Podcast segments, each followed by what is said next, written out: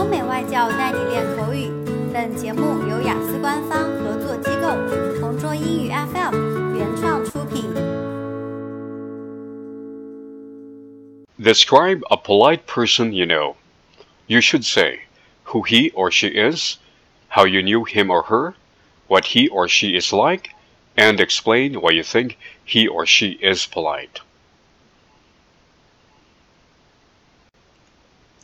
Politeness is an inexpensive way of making friends.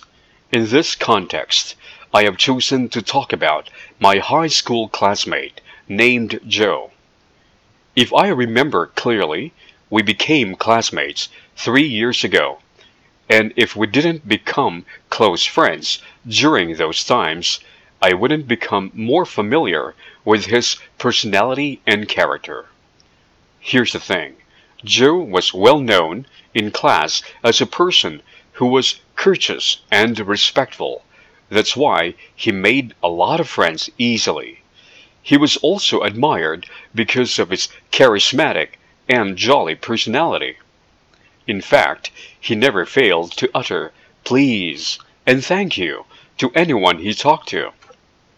And every morning he never forgot to greet the teachers, guards, and even the service staff in the school canteen with his warm smile.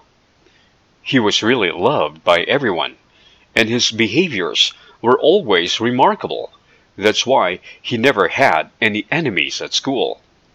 I think that Joe was the politest person I have ever met because he not only greeted us first, but also he was compassionate to others.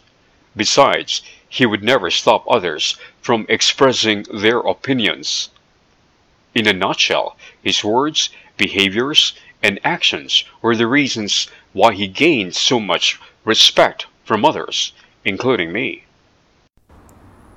OK，今天的 Part Two 口语话题到此结束。想要获取每个季度最新完整口语话题，关注公众号“同桌雅思英语”，回复关键字。 口语题库就可以啦。